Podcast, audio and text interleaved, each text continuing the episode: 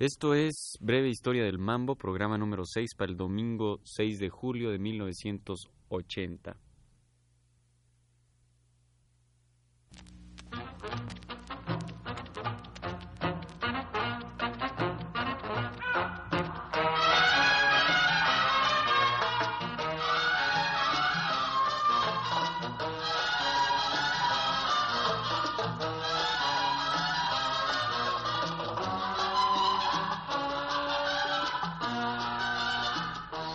Breve historia del mambo.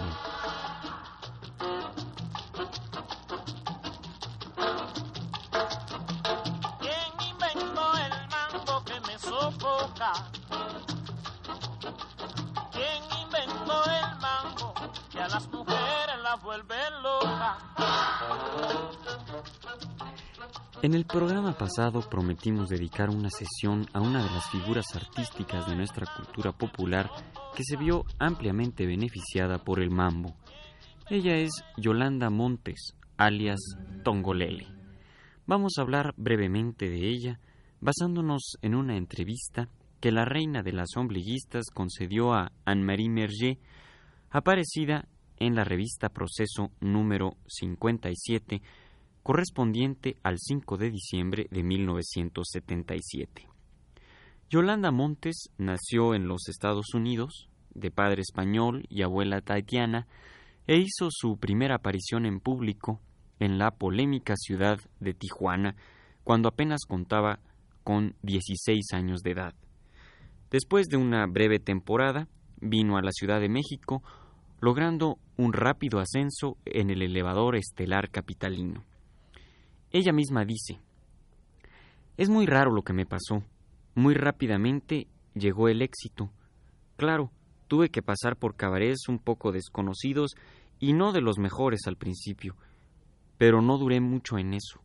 Además, la gente que me venía a ver no era la clientela habitual de esos lugares. ¿Cómo lo explica? pregunta la reportera. Rápidamente se supo que una bailarina diferente, muy exótica, se presentaba en ciertos cabarets. Mucha gente fue a verme especialmente por curiosidad. Poco a poco me hice así mi propia clientela. La gente venía a verla porque bailaba de una manera diferente o porque llevaba una ropa muy lanzada para la época. Usted provocó un verdadero escándalo, sobre todo al principio. Eso sí, responde Tongolele, no lo había previsto.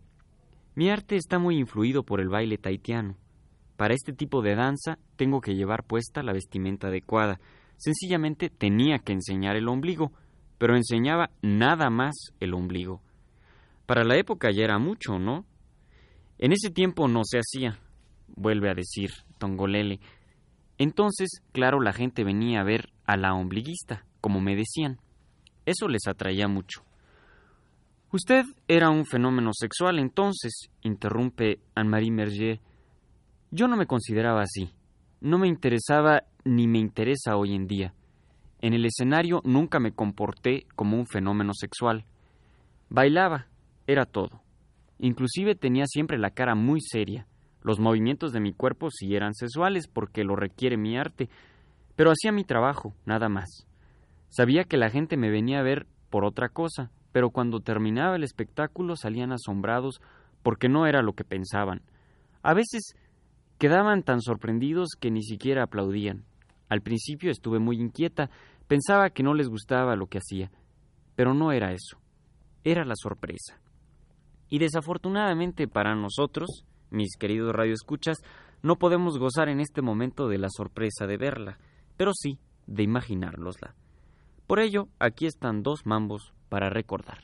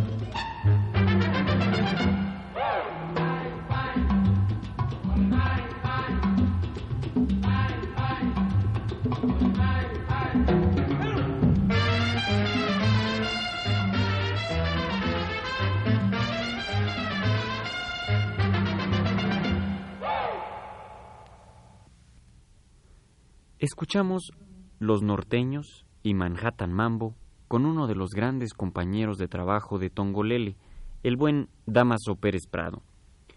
Pero sigamos con la entrevista que le hiciera al Marie Merger, quien pregunta Sin embargo, no todos quedaron convencidos de que usted era un símbolo sexual. Es verdad, responde Tongolele. Las asociaciones de padres de familia, representantes de la Iglesia y damas católicas me declararon la guerra. Decían que yo era impúdica, un peligro para la moral.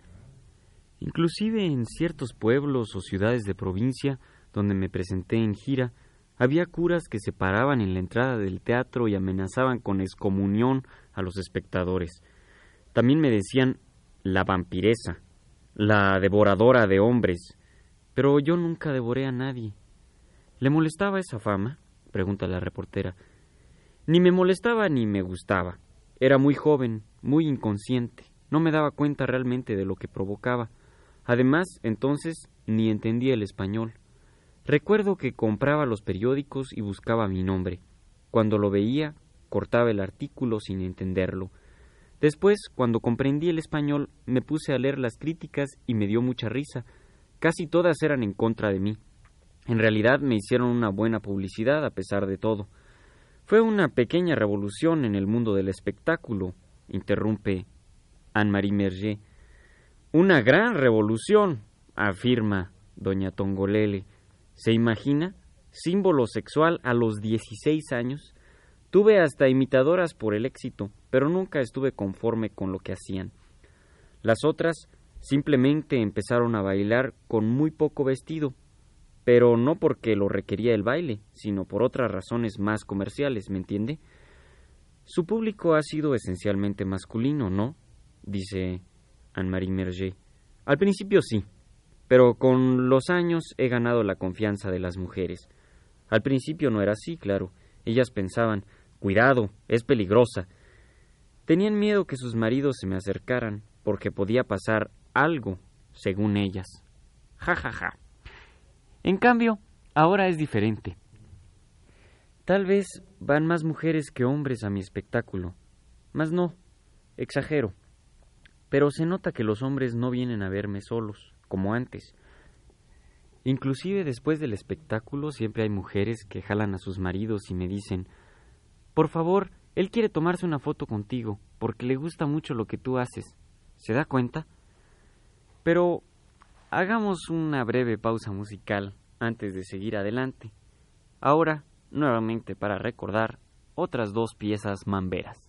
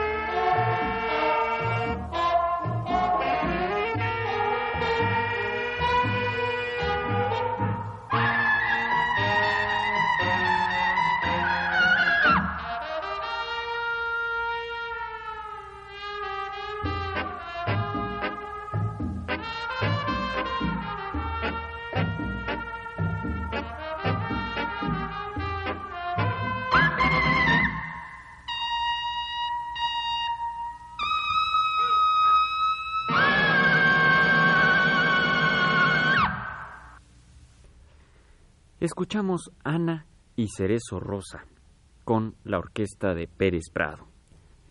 Y siguiendo con nuestra historia, los nombres de Tongolele y Pérez Prado se unen a principios de los 50, convirtiéndose en las más grandes figuras del espectáculo de su momento.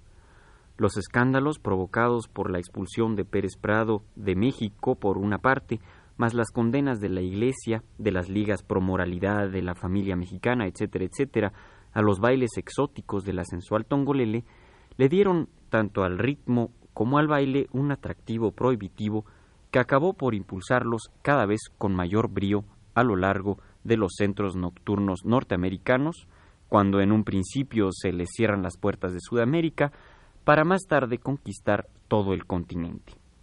Y así, con Pérez Prado en el oído y Tongolele en la imaginación, escuchemos Tomcat Mambo y a la Billy May.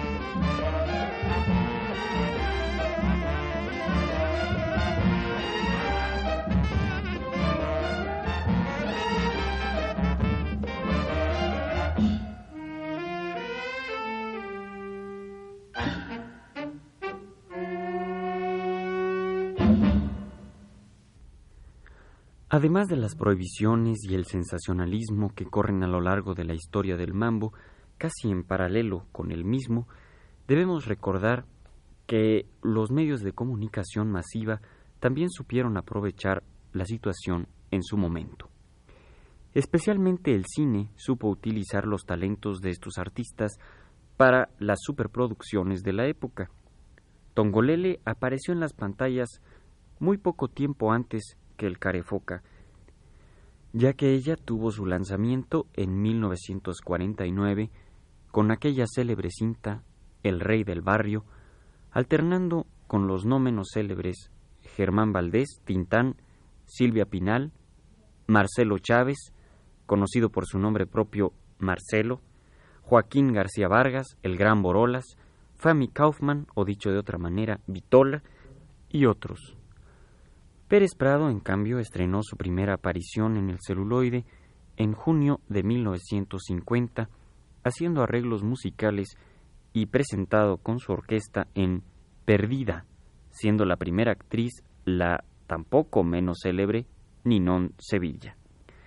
Pero vale la pena mencionar que en esa película compartieron créditos varios nombresotes como son Agustín Lara, Domingo Soler, Pedro Vargas, Los Panchos, Roberto Cobo, Alex Phillips y José Revueltas. Y en esta película se presentaron varias piezas que Pérez Prado hiciera famosas y que ya hemos escuchado, como El Bobo de la Yuca, que vamos a escuchar con la orquesta de Rafael de Paz y Benny Moré, y La Múcura, que tenemos entendido que es de especial agrado para algunos de nuestros radioescuchas por lo que aquí están de nuevo.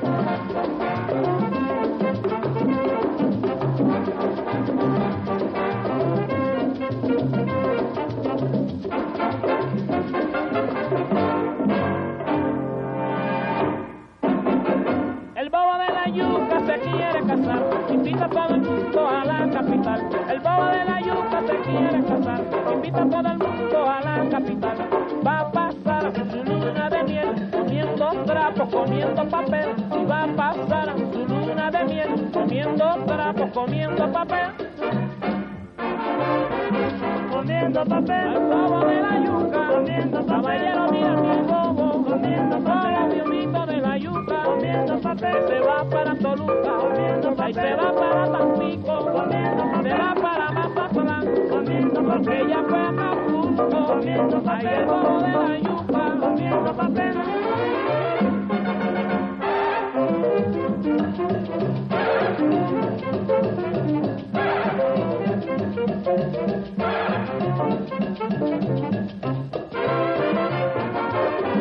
comiendo papel. Bobo de la yuca, comiendo papel. Bobo, mira mi bobo, mira que bobo papel. Que bobo mi bobo, comiendo papel. Se va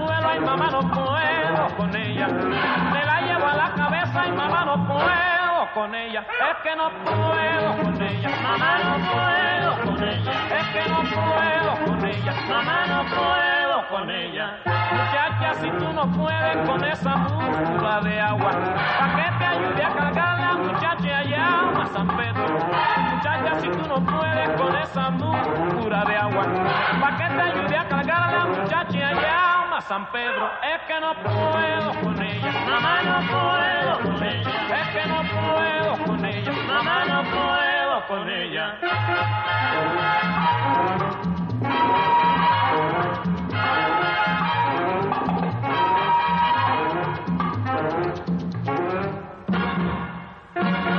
Ay, nena, ¿quién te rompió tu mucurita de barro? Fue Pedro que me ayudó, ¿pa' qué me hiciste llamarlo? Ay, nena, ¿quién te rompió tu mucurita de barro? Fue Es que no puedo con ella, mamá no puedo con ella. Es que no puedo con ella, mamá no puedo con ella. Vaya.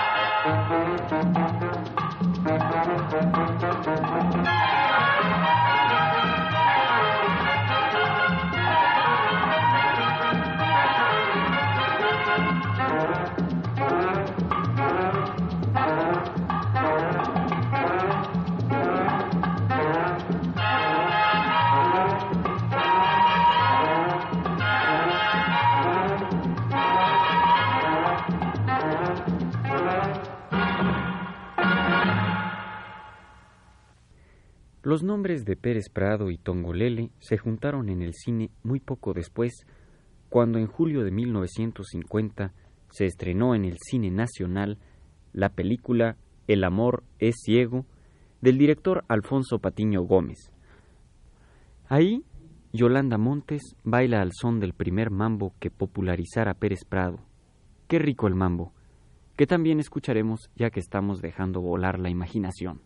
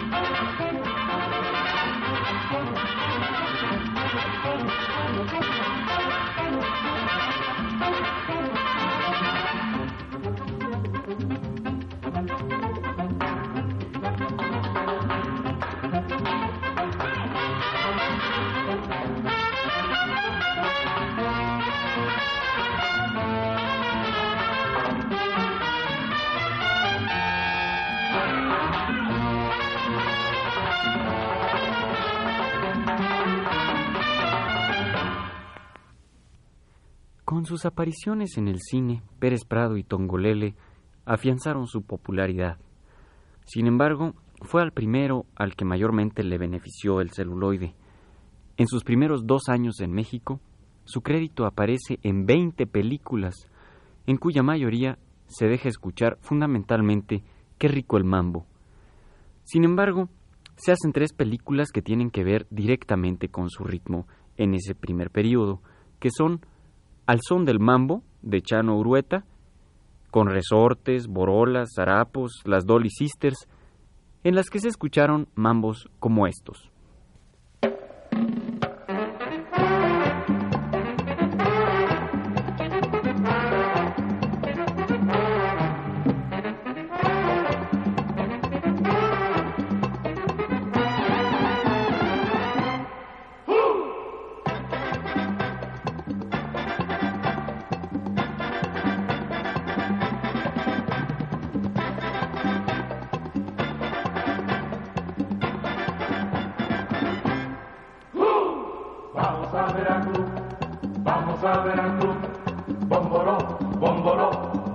A Veracruz, vamos a Veracruz, vamos a Veracruz,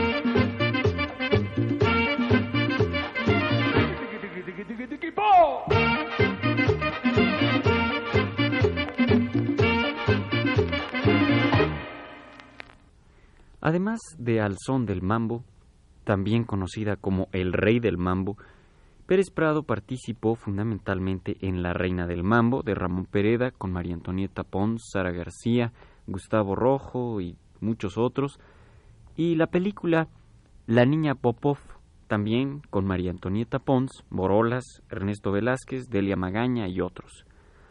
Las dos películas construidas en buena medida alrededor de piezas también como estas.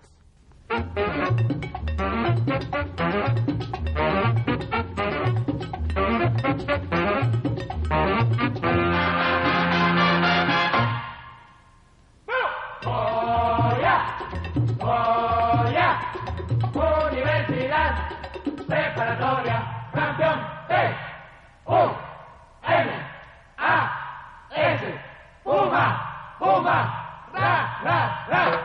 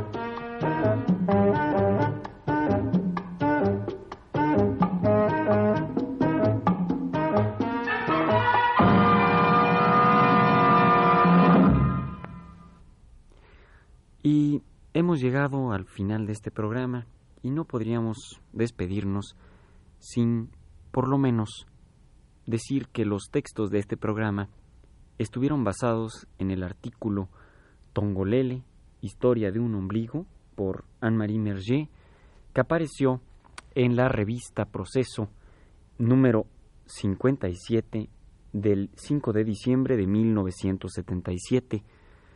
También nos basamos en la historia ilustrada de la música popular mexicana, obra de Yolanda Moreno Rivas, y en la inevitable historia documental del cine mexicano de Emilio García Riera.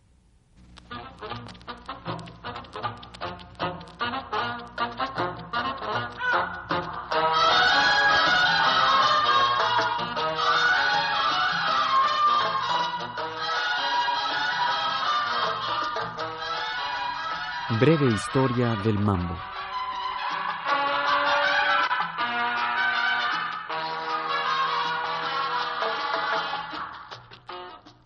Una realización técnica de Arturo Garro con la voz y la producción de Ricardo Pérez Montfort. ¿Quién inventó el mambo que a las mujeres la vuelve?